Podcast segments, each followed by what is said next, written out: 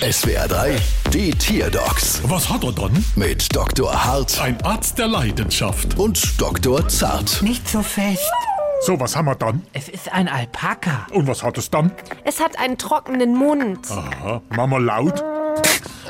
Mama leise. Ganz trockene Kost, das hört man. Trockener Mund bei Alpakas ist schlecht.